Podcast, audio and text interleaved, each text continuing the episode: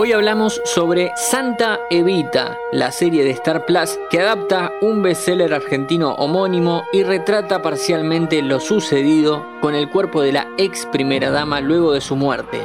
No te olvides de apretar el botón seguir. Fila 10. Bienvenidos y bienvenidas a un nuevo podcast original de interés general sobre cine y series. En el año 1995, el escritor y periodista Tomás Eloy Martínez publicó la novela Santa Evita, un libro en el cual ficcionaliza detalles de su investigación sobre lo que había ocurrido con el cuerpo embalsamado de Eva Duarte de Perón. No todos los detalles que están en esas páginas y por consiguiente, no todo lo que sucede en la serie están 100% atados a la realidad, así que vayamos analizando parte por parte. Como corresponde a este podcast, centrémonos en la miniserie.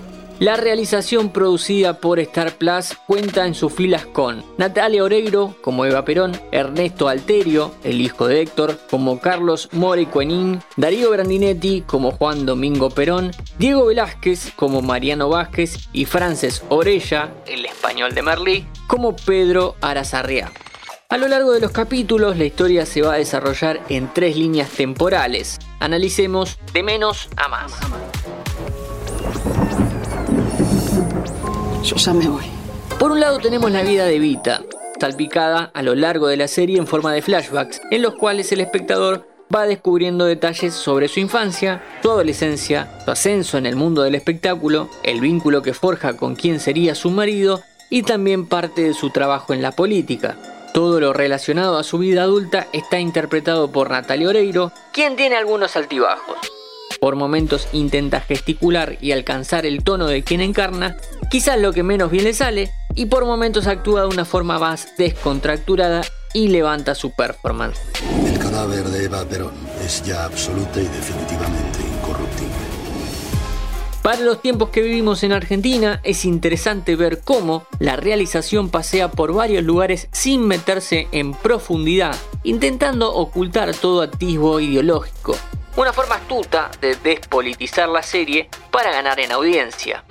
Por otro lado, todos estos retazos de historia también sirve para construir la imagen del personaje, cuestión más que necesaria si tenemos en cuenta que la plataforma sale para todo el mundo y no es una producción doméstica. La convirtieron en una momia. El segundo arco narrativo es el de Mariano Vázquez, un periodista que durante la década del 70 se entera que el cuerpo de Vita va a ser devuelto a Perón. Diego Velázquez hace un trabajo impecable, dándole vida a un personaje totalmente creado por Tomás Eloy Martínez, el cual se supone es un poco del escritor y otro poco de todos los periodistas que intentaron saber la verdad sobre lo ocurrido. Este es el lugar donde se atan los cabos sueltos de la trama y la historia va tomando forma. ¿Quién mierda sos? ¡Habla! Soy periodista.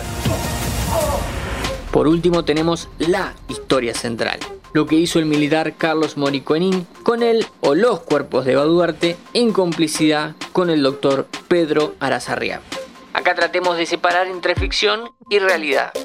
La serie cuenta que quien embalsamó el cuerpo hizo tres réplicas más en caso de que lo alejen a él del original. No hay un solo cuerpo. Son cuatro.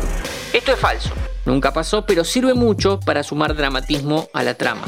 Por lo tanto, todo lo que se desprende del hecho de que haya habido cuatro cuerpos no es cierto.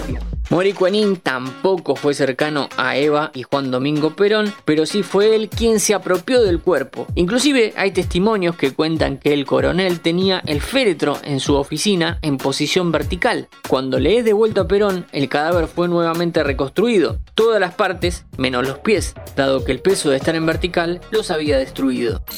El producto es bueno y es una buena noticia que las plataformas no solo den trabajo en el rubro audiovisual, sino que también aprovechen para contarle al público algunas historias sobre Argentina. Sin ir más lejos, desde que arrancó la competencia fuerte entre streamings, tuvimos series sobre Maradona, docu-series sobre Bilardo y también la selección argentina, ficción sobre el asesinato de María Marta García Belsunce y sobre el atentado a la AMIA, y algunos documentales true crime acerca de casos relevantes como el de José Luis Cabezas. Mi nombre es Matías Daneri y te espero para un próximo episodio.